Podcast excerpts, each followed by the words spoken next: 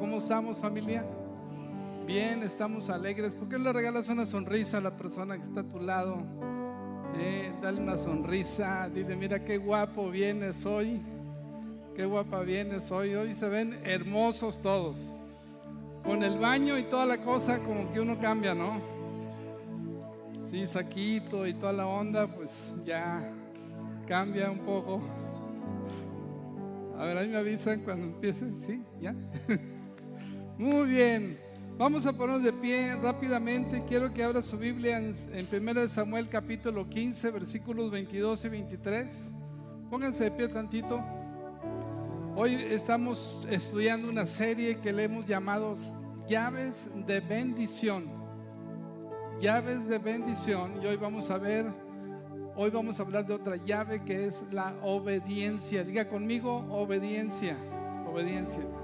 Y 1 Samuel 15, 22 y 23 dicen, pero Samuel respondió, y quiero que leas conmigo por favor, pero Samuel respondió, ¿qué es lo que más le agrada al Señor?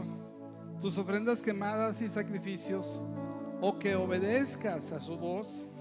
Escucha, la obediencia es mejor que el sacrificio y la sumisión es mejor que ofrecer la grasa de carneros. La rebelión es tan pecaminosa, a ver, no los oigo iglesia, la rebelión es tan pecaminosa como la hechicería y la terquedad tan mala como rendir cultos a los ídolos. Así que por cuanto has rechazado el mandato del Señor, Él te ha rechazado como rey.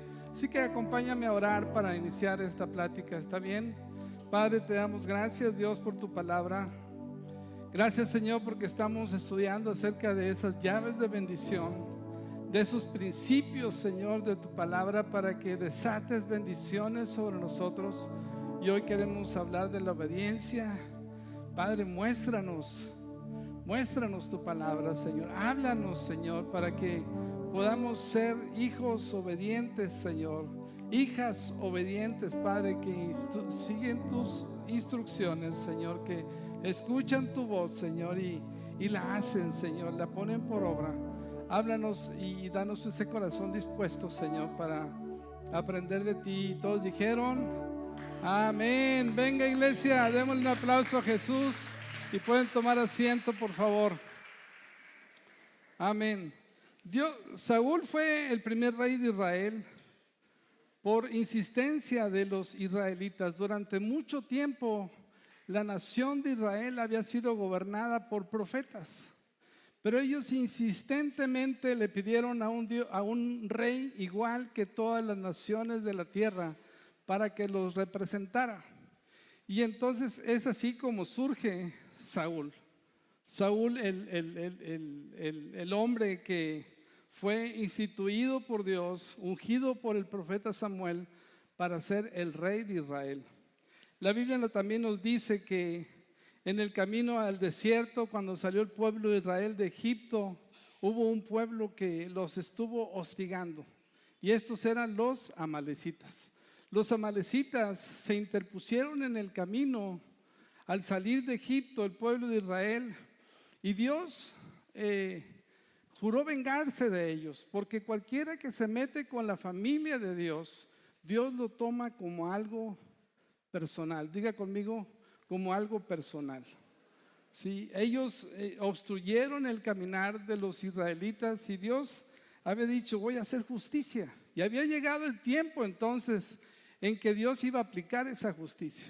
Eh, había llegado el tiempo en que eh, Dios iba a ajustar cuentas con los amalecitas, con esta nación rebelde. Y entonces le, le da una instrucción a Saúl, el rey para que vaya y destruya a los amalecitas. La orden fue muy clara, ve y termina con todo. Ve y mata mujeres, niños, bueyes, ovejas, todo, destruyelo por completo. Así era tan severa el juicio de Dios que Dios traía sobre ellos. La Biblia nos dice, si tú lees todo el capítulo de, te estoy parafraseando todo el capítulo 15 de 1 Samuel, que Samuel, Saúl perdonó lo mejor del ganado. Jesús, eh, Saúl obedeció a medias las instrucciones de Dios y, trajo lo mejor del ganado y de los animales para ofrecérselo a Jehová, Dios de Israel. No solamente eso trajo los, animales, sino también trajo al rey Amalecita como un trofeo de guerra. Y, creo que eh, de alguna manera eh, Saúl se estaba rebelando contra Dios. Saúl había tenido algunos triunfos, algunas victorias, y pensaba él que eso lo acreditaba para poderse rebelar contra las instrucciones de Dios. Sabes que muchos de nosotros empezamos a tener éxitos en nuestra vida financiera, en nuestra vida económica, en nuestro ministerio y empezamos entonces a, a, manipular las instrucciones de Dios y hacerlas a nuestro modo. Y eso fue lo que hizo Saúl. Saúl, Samuel le dijo al profeta, ve y destruyelos, ve y mátalos, ve y aniquílalos. Pero no, él no hizo las cosas conforme a las instrucciones de Dios. Y, y, para eso era, para Dios, eso era rebeldía. Para eso era que se había mareado en un ladrillo y se pensaba que era más inteligente que Dios. Y siento que muchas veces nosotros eh, somos igual. Empezamos a tomar decisiones en cuanto a nuestro criterio y, y, empezamos a tentar a Dios y a rebelarnos contra Dios. Samuel al verlo le dice, pero Samuel respondió, ¿qué es lo que más le agrada al Señor? Tus ofrendas quemadas y sacrificios o que obedezcas su voz. Escucha, la obediencia es mejor que el sacrificio y la sumisión es mejor que ofrecer la grasa de los carneros. Amén, iglesia. ¿Qué es mejor obedecer a Dios? Sabes que muchas veces nosotros actuamos como Saúl. Hubo un momento en la historia de David que él quiso también traer el arca de la presencia de Dios a la nación de Israel, a Jerusalén. Y la Biblia dice que, que David montó el arca, del el arca donde estaba la presencia de Dios, el arca que representaba la, la misma presencia de Dios y la trajo a Jerusalén eh, eh, llevada por unos bueyes. La Biblia nos dice también que hubo un hombre que extendió su mano porque el arca se iba a caer, venía transitando por una ladera y sentía que se iba a caer y extendió su mano y al extender su mano, la Biblia dice que ese sacerdote murió. Eso trajo mucho pesar al corazón de David porque él dice, yo estoy tratando de atraer la presencia de Dios. Pero David leyó la Biblia y entendió que no lo hizo a la manera de Dios. Y Dios había instruido a los levitas, a los sacerdotes de Dios, para que movieran el arca llevada en, en unos maderos, guiada por personas. Es decir, habían doce o seis seis sacerdotes de cada lado y, todos ellos cargaban el arca y, podían entonces trasladar el arca de un lugar a otro. Pero por no hacerlo conforme a la instrucción que Dios les había dado, había traído pesar, había traído muerte y dolor. Y entonces ahora David persevera y lo hace de la manera correcta y atrae el arca a Jerusalén y eso trajo gran bendición. Wow. ¿Cuántas veces nosotros podemos estar intentando hacer la obra de Dios o caminar en una aparente obediencia cuando realmente estamos haciendo, haciendo las cosas a nuestra manera y eso es rebeldía al Señor? Y quiero contarte un ejemplo práctico en mi propia persona. Yo un tiempo estuve como Saúl. Un tiempo estuve eh, también eh, sirviendo al Señor en otra iglesia, en otro lugar. Dios me había llamado para, para empezar una iglesia nueva, pero yo acomodé esa instrucción de Dios a mi manera. Y entonces dije, pues, pues empezar una iglesia es, servir, es igual que servir en otra iglesia. Y aparentemente, pues estaba yo obedeciendo la voz de Dios como Saúl. Y entonces dije, pues estoy sirviendo, estoy bien, estoy ayudándole a un pastor en su iglesia, tengo un grupo conexión, estoy trabajando con jóvenes, predico, pues no sé, un domingo sí, dos no. Y, y yo me consideraba a sí mismo como un hijo obediente. Traje los bueyes, traje los carneros, le ofrecía lo mejor al Señor. Pero un día el Señor me dijo, Ricardo, eso no es lo que yo te mandé a hacer. Y entonces, al igual que Saúl, Dios me llamó la atención y hubo pesar en mi familia. Dios trató conmigo, con mi aparente obediencia, que era igual a rebeldía. Y entonces, ustedes saben la historia, Dios trató conmigo a través de Ana Victoria y Ana Victoria se ahogó y estaba casi muerta. Y entendí entonces que había sido un rebelde y me volví con Dios y le dije, Dios, perdóname, ¿por qué? Porque estoy haciendo las cosas a mi manera. Estoy obedeciendo, pero estoy obedeciendo a medias. No estoy haciendo la voluntad de Dios. Y creo que muchos de nosotros nos encontramos en ese papel de querer huir de la responsabilidad, de pretender obedecer a Dios en nuestra manera y pensar que eso agrada a Dios, cuando en realidad lo que estamos actuando es en rebeldía. Dios me llamó la atención y entonces yo le pedí perdón al Señor. Le dije, Señor, está bien, basta, no me toques a mis hijos, ¿qué tengo que hacer? Salí corriendo, como David lo hizo, a preparar un sacrificio para que Dios detuviera la mortandad, ¿verdad? Y no viniera a tocar al resto de mis hijos. Y hablé con el pastor y le dije, ¿sabes qué? El tiempo para que yo empiece la iglesia es ya. Fui, renté un local, pagué dos meses de renta por anticipado y entonces quise acomodar todo para, para alinearme a la voluntad de Dios. ¿Y cuántos de nosotros en realidad vivimos vidas en obediencia eh, a la manera de Saúl? Sí, estamos haciendo la obra de Dios. Sí, queremos obedecerlo, vamos y destruimos al enemigo, hacemos lo que Dios nos manda, pero no lo hacemos exactamente como Dios nos lo está pidiendo. Y, y Saúl le dio estas palabras a, al rey Saúl que son muy duras, son muy fuertes. Versículo 23 dice, la rebelión es tan pecaminosa como la hechicería. La terquedad tan mala como rendir cultos a los ídolos. Wow. Es decir, que cuando yo no obedezco a Dios, cuando lo contrario a la obediencia, ¿qué es? Rebeldía. Y rebeldía es el principio de Satanás. Es la manera en que Satanás funciona, ¿verdad? Él se opuso a Dios. Él quiso hacer, hacer buscar su propia gloria. Y la Biblia dice que cuando no hacemos las cosas a la manera de Dios, nos estamos rebelando contra Dios. Y eso es igual a hechicería. Wow. Hechicería es una palabra muy fea, ¿no? Bruja. Eres una bruja cuando no estás obedeciendo a Dios. Eres un, igual que un brujo, alguien que practica la hechicería. Si hay algo más abominable que vemos en la Biblia, es eso, ¿no?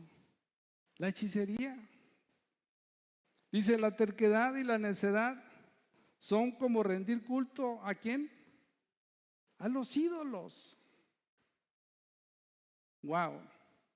Y sé que esto pues, no es un mensaje chido, chócala. Sé que cuando hablamos de obediencia y de sumisión es algo muy complejo. Es algo muy complicado porque porque somos necios. Vivimos en un mundo donde no entendemos la palabra sumisión. Y yo quisiera tratar de, explicar un poco lo que el diccionario habla acerca de la sumisión. Dice, la sumisión es mejor que ofrecer la grasa de los carneros. sumisión es someter tu voluntad, tus juicios y deseos para cumplir los de otros. Vivimos en una sociedad, en un tiempo donde Todo mundo tiene sus derechos, ¿no? Los derechos de los niños, los derechos de los jóvenes, los derechos de la mujer, los derechos de los hombres, los derechos de los presos. Todo el mundo tenemos derechos. Pero Dios nos dice que ante Él tenemos que tener sumisión. ¿sí? Tenemos que obedecer a la manera y en la forma en que Dios quiere que lo hagamos. ¿Cuántos dicen amén a eso? ¿Es fácil? No, no es fácil. Porque el mundo nos enseña totalmente lo contrario. Pero los principios de Dios, iglesia, no han cambiado. Dios es el mismo de ayer, de hoy y de siempre. Y sé que este mensaje no es popular. Pero la Biblia nos, nos enseña que la manera de agradar a Dios es a través de la obediencia. Nuestra obediencia es nuestra mayor adoración. Nuestra obediencia es nuestra mejor adoración. Amén, iglesia. Y, y, la obediencia entonces es la llave que desata las bendiciones de Dios. Dígame, diga conmigo, la obediencia es la llave que desata las bendiciones de Dios.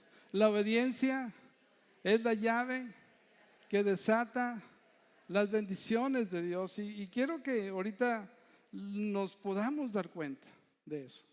David fue un hombre conforme al corazón de Dios. David sabía que si él obedecía a la manera de Dios, ajustando su voluntad, ajustando su vida, sus deseos, para cumplir la palabra de Dios conforme a como Dios lo había dado, eso iba a traer bendición a su vida. Él perseveró en traer el arca del pacto, de la presencia de Dios a su casa y lo hizo a través de la obediencia, cuidando las formas, los preceptos de Dios. Y Dios trajo una bendición tan grande sobre su vida. Había un anhelo en el corazón de David por agradar a Dios. Y creo que nuestro mayor sacrificio y nuestra mayor adoración son nuestra obediencia, iglesia. Nuestra obediencia a la palabra de Dios. Nuestra obediencia a sus estatutos es lo que nos va a hacer que podamos caminar en bendición. Amén. Dios nos llama a la obediencia, obediencia a su palabra, es igual a obediencia a Dios, obediencia a nuestros padres, obediencia a nuestras autoridades espirituales, obediencia a las autoridades terrenales que Dios ha establecido sobre nosotros. Creo que muchos problemas nos pudiéramos evitar en la vida si hubiéramos obedecido a nuestros padres. Hoy Nuestros hijos nos preguntan qué opinamos acerca de un asunto. Y, a veces nuestras respuestas son demasiado simples. Y puede ser que nuestra respuesta sea, pues, pues no tengo paz. Puede ser que nuestra respuesta sea, no sé, pero algo no pienso que está bien. Pero alguien puede decir, bueno, pero explícame. Pues no sé. La neta no sé. Solo sé que hay algo en mí que no me produce paz. Y eso debiera ser suficiente para hacer detener a un hijo de una decisión. Y quiero decirles, hijos, no tenemos todas las respuestas. No tenemos todas las respuestas. Pero sí tenemos el Espíritu Santo y el Espíritu Santo nos dice que no, no sabemos todavía por qué no. A lo mejor van a ser cosas que vamos a descubrir en 10 años, en 20 años y vamos a decir, ah, con razón Dios me puso que no. Pero hoy los hijos no obedecen si no les das una razón, si no les das un soporte. Hijos, a veces ese soporte no lo tenemos. La Biblia dice que la voluntad de Dios es buena, agradable y perfecta y trae paz a nuestro corazón. Y si tú no tienes paz, Eso es suficiente para que alguien que quiere obedecer a Dios simplemente se detenga. ¿Sabes qué? No tengo paz. No, no, pues qué chido, papá. Siempre dices que no tienes paz. Yo quiero algo más, ¿verdad? Pues no sé. Porque no soy un espía. Ni, ni, tengo el FBI como para poder hacer toda investigación.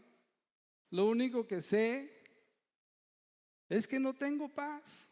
Es que no tengo confirmación. Es que no siento que las cosas estén bien. Y creo que Dios guiaba así a la iglesia. Fíjate bien, ¿de dónde saco, de, dónde es el, fundamento bíblico para esto? La Biblia dice que yo he venido para que tengan paz. Y cuando no hay paz es un indicador de que no es la voluntad del Señor. Y punto. Amén, papás. Amén, hijos. Amén. sé que no es suficiente. Sé que son pocas evidencias, pero déjate conducir. Creo que los, los errores más grandes de la juventud es no escuchar la voz de los padres, que a veces es un simplemente, no, no, no creo que esto sea para ti. ¿Pero por qué? No sé. No sé, esa es la respuesta. Pero sí sé que he orado, sí sé que le he pedido a Dios dirección para saberte qué decir. Y lo que el Espíritu Santo me pone es, pues yo siento una inquietud, no, no, veo, no, no veo bien esta relación, no veo que esto vaya a funcionar, no tengo elementos. La Biblia dice que en ciertas ocasiones el Espíritu Santo estorbó a Pablo de ir a ciertos lugares. Porque al orar simplemente no había paz. No había paz. No había que, oye, pues se te va a aparecer un león y una revelación así que van a venir los, los, ¿cómo se llama? Los caníbales y te van a comer y Dios dice que no vayas porque se te va a aparecer diablo o qué sé yo. No, simplemente eran guiados por un sentir. Un sentir que viene de parte de Dios. ¿Sí estamos entendiendo, iglesia? Y, entonces dice, ¿sabes qué? Pues no, pero dame más. Pues no tengo más que darte, más que eso. Y yo creo que en la obediencia a nuestros padres y parte de la honra que hemos estado predicando, Ricardo, la semana pasada, honra no es lo que haces, no es lo que piensas, sino lo que haces, ¿verdad? Honrar a tus padres y a tu madre es oír la instrucción. Y muchas veces la instrucción es un simple y sencillo, no tengo paz, no creo que sea lo correcto, un no creo. Debiera ser suficiente para dejar de avanzar y detenerte y evitarte muchos problemas. Amén. Muchos problemas porque, porque Dios usa a los papás para proteger a los hijos. Pero ahí vamos de necios, ¿verdad? Y, nos comprometemos y al rato salen las cosas a flote y, no funcionaron. ¿Cuántos pueden decir ouch? ¿Verdad? Porque tuvieron papás que les dijeron eso, pero sin embargo siguieron avanzando. Tenemos que aprender obediencia y sumisión y descargar nuestra, nuestra confianza en, que Dios le va a pedir cuentas a nuestras autoridades. Tú obedece y después entiende. Obedece, después entiende. Diga conmigo, obedece, después entiendo. Obedezco, después entiendo. ¿Sí? Esa es la mecánica. Dios no te pide ni te da explicaciones para que entiendas y luego obedezcas. Dios le dijo a Noé, construye un arca. Nunca había llovido sobre la faz de la tierra, no sabían lo que era llover. La Biblia dice que salía vapor de la tierra. Y Dios le dice a Noé, construye un arca porque va a venir un diluvio, va a venir una lluvia tan grande que va a acabar con toda la faz de la tierra. ¿Y qué hizo Noé? construyó el arca. Tardó más de 100 años en construirla. Imagínate el ridículo. La gente pasaba y le decía Noé que va a llover. Y no llovía.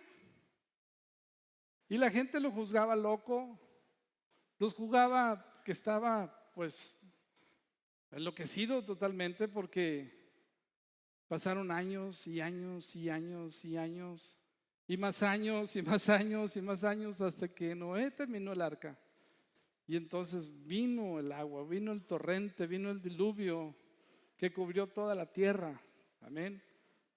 Noé nos enseña que primero obedeces y después entiendes, ¿verdad? Él no entendía, nunca lo había visto. Pero él y su familia empezaron a construir el arca. Él mantuvo la familia unida en un tiempo de incredulidad terrible. Por eso la Biblia dice que él fue pregonero de justicia. Wow. En medio de un mundo hostil, un mundo que juzga, un mundo que, que señala, un mundo que aniquila, él se mantuvo creyéndole a Dios. Sin tener ningún dato. Más que la simple obediencia a Dios. Que Dios nos diera corazones, iglesia, como Noé. Amén. Que Dios nos dé un corazón como Noé. Que primero obedeció y después entendió. Wow.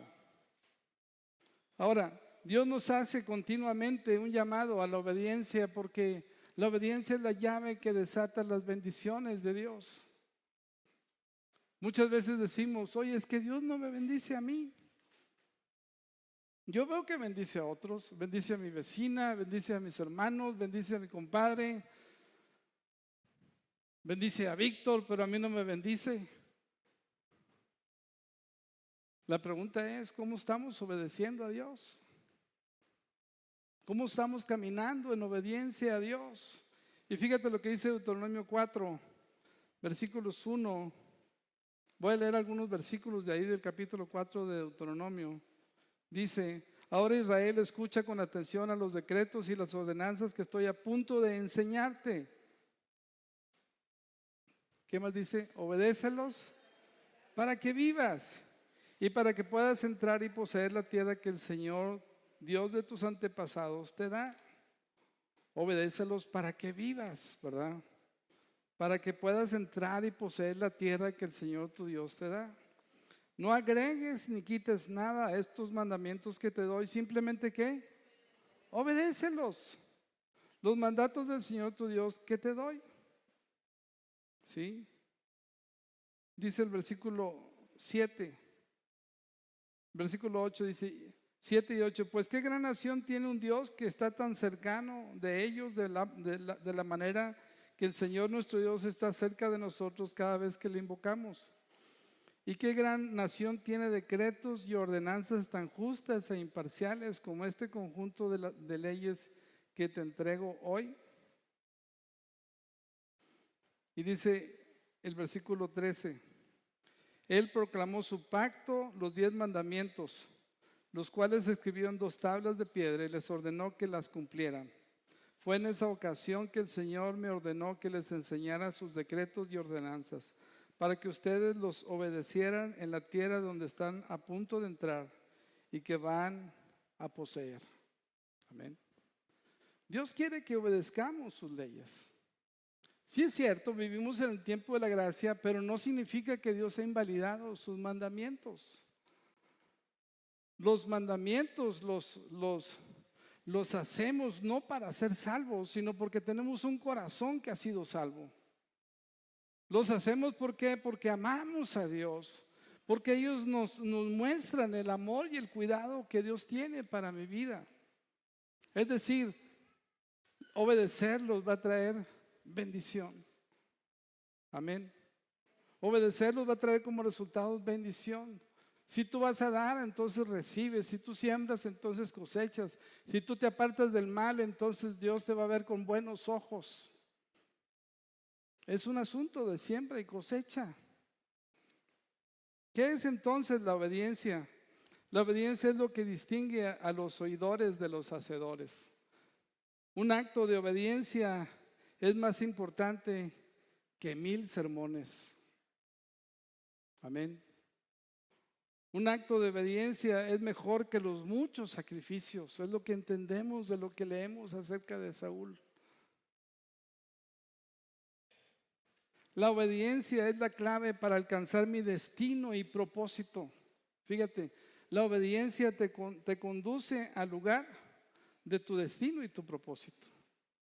Tú caminas en obediencia y ese camino de obediencia te va a llevar al lugar donde Dios quería que estés. Pero si te rebelas contra Dios y no eres obediente, entonces te alejas del plan diseñado de Dios para tu vida. Y entonces nos quejamos porque Dios no nos bendice. Pues estamos fuera de la tierra prometida, del lugar donde Dios nos quería acercar. Pero fue nuestro necio corazón, así como el Ricardo que les dije hace rato, ¿no? Quería servir a Dios a su manera. Sí, predicaba sermones, sí servía, pero no era la manera de Dios. Dios estaba buscando algo más de mí.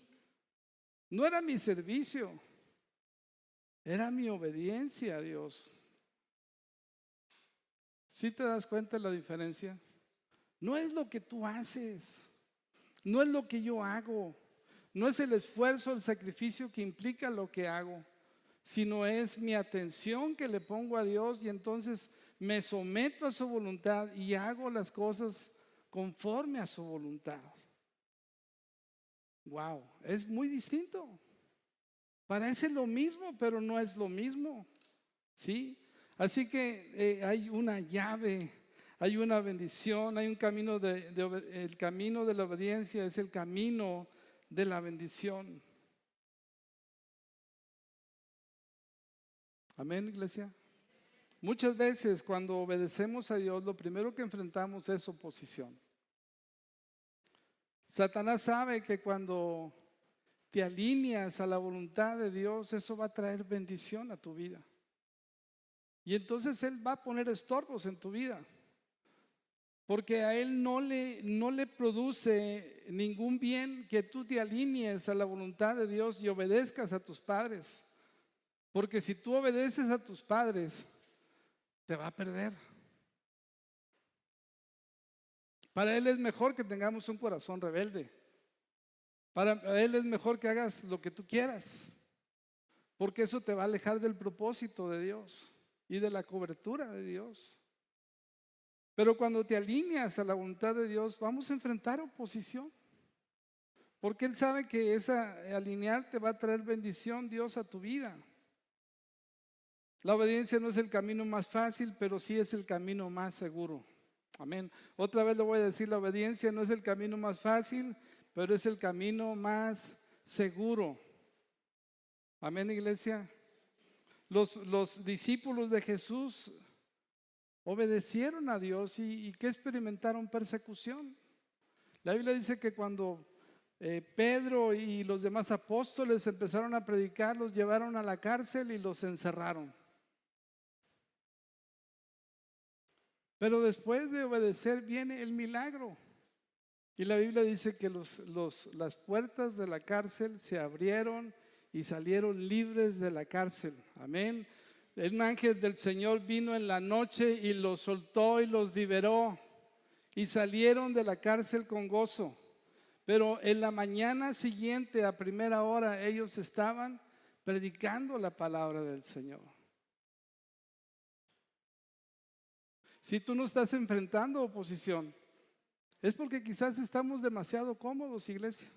Si no estamos experimentando oposición en nuestra vida, es porque no estamos haciendo ningún daño en el terreno del enemigo. Probablemente estemos sentados, estemos disfrutando la vida, este, viendo series, viviendo la vida tranquila de un hombre y de una mujer que teme al Señor, que ama al Señor. Pero estaremos haciendo la, la voluntad perfecta de Dios en nosotros. Porque si está todo perfectamente cómodo,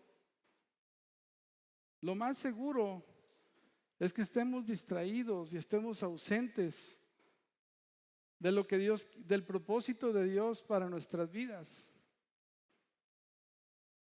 Y si estamos pasando por luchas es porque estamos haciéndole daño a nuestro enemigo, el diablo. Amén, iglesia. ¿Estamos entendiendo eso? Sí. Eh, muchas veces eh, eh, decimos, oye, pues, pues yo no siento lo que está pasando tal persona, ¿verdad? Pero esa persona está orando, está intercediendo, está ayunando, está hablando de Cristo, está hablando con otras personas, está edificando personas, está eh, eh, eh, llevándolos a, un conocimiento de Dios y, hay luchas. Pero yo quiero decirte en esta mañana que la obediencia es la llave que desata los milagros de Dios. Así como esa cárcel se abrió, porque ellos estaban haciendo obedientes a Dios. La Biblia dice que Dios vino y aquellos ángeles llegaron y abrieron la cárcel. No sabemos si esa cárcel se abrieron los cerrojos, porque la Biblia dice que los sacerdotes mandaron a checar y ahí estaba la guardia, y ahí estaban las puertas cerradas, como si nada hubiera pasado.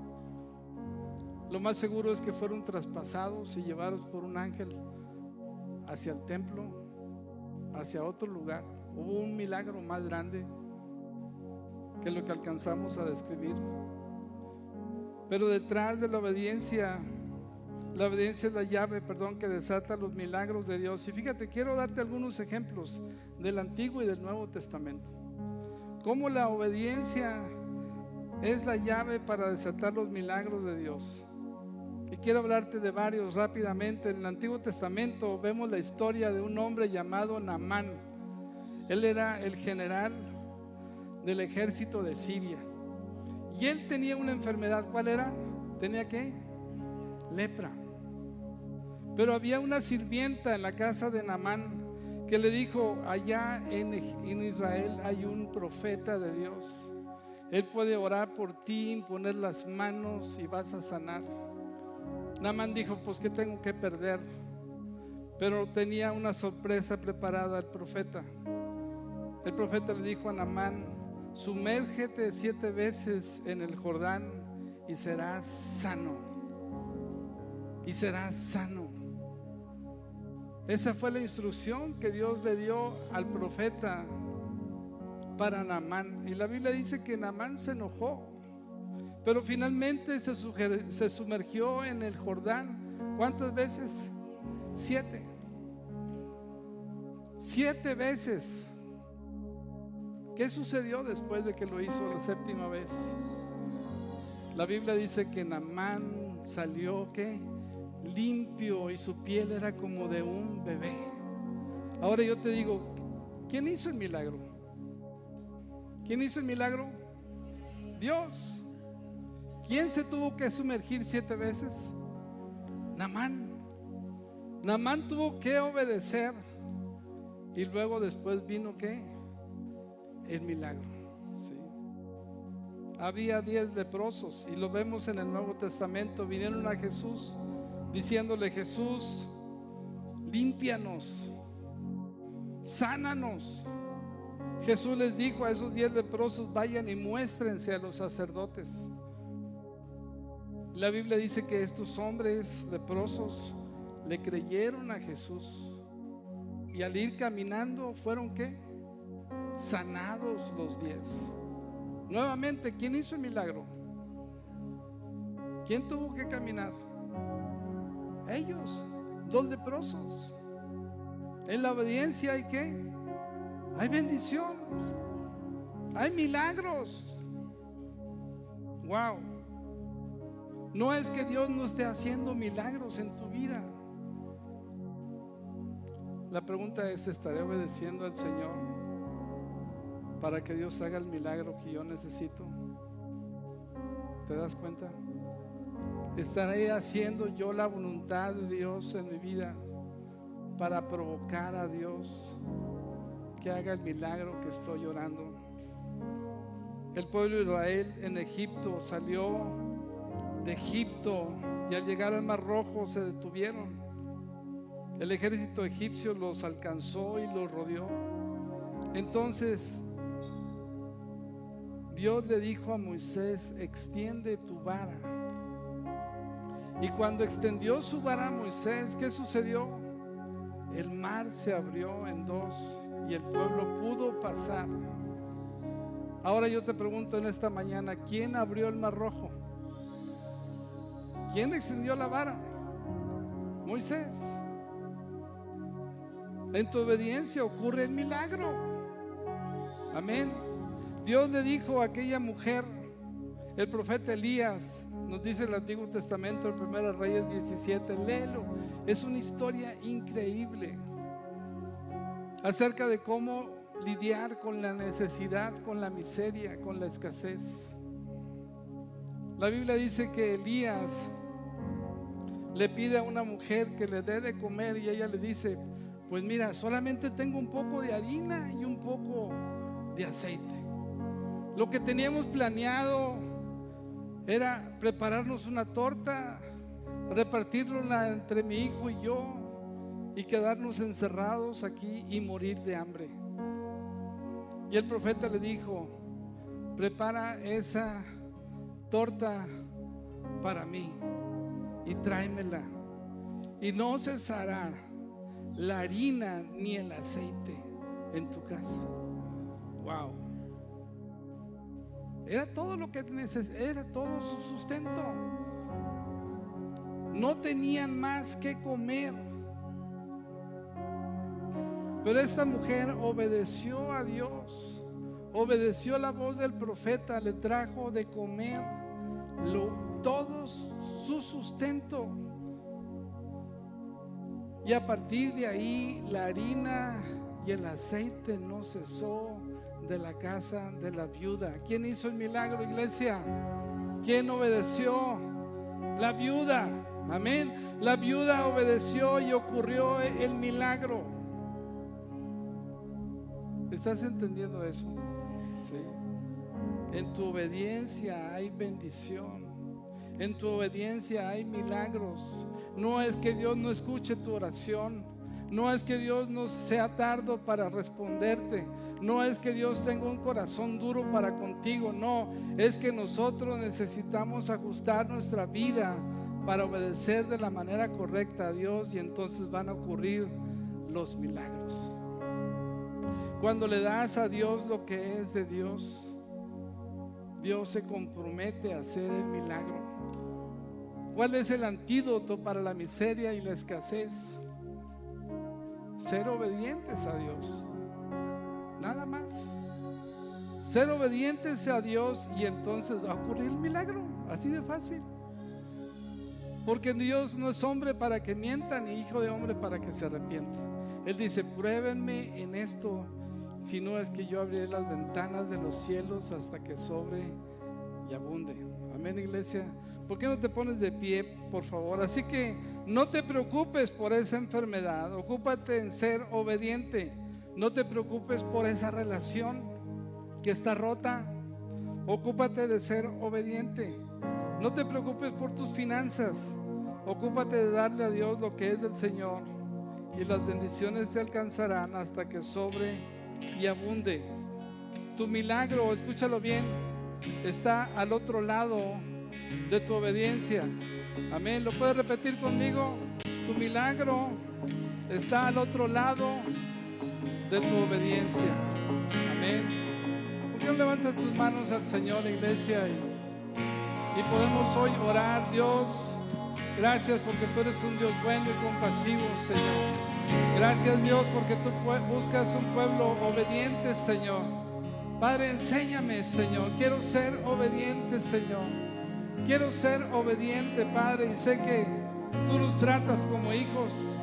Y cuando nosotros como hijos no respondemos al llamado de papá, tu palabra dice que tú nos disciplinas, Señor, porque tú disciplinas a todo aquel que recibes por hijo.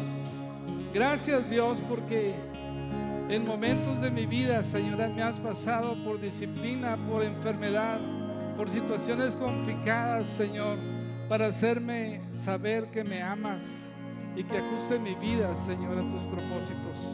En el nombre de Cristo Jesús. Vamos, iglesia, regalen un aplauso a Jesús.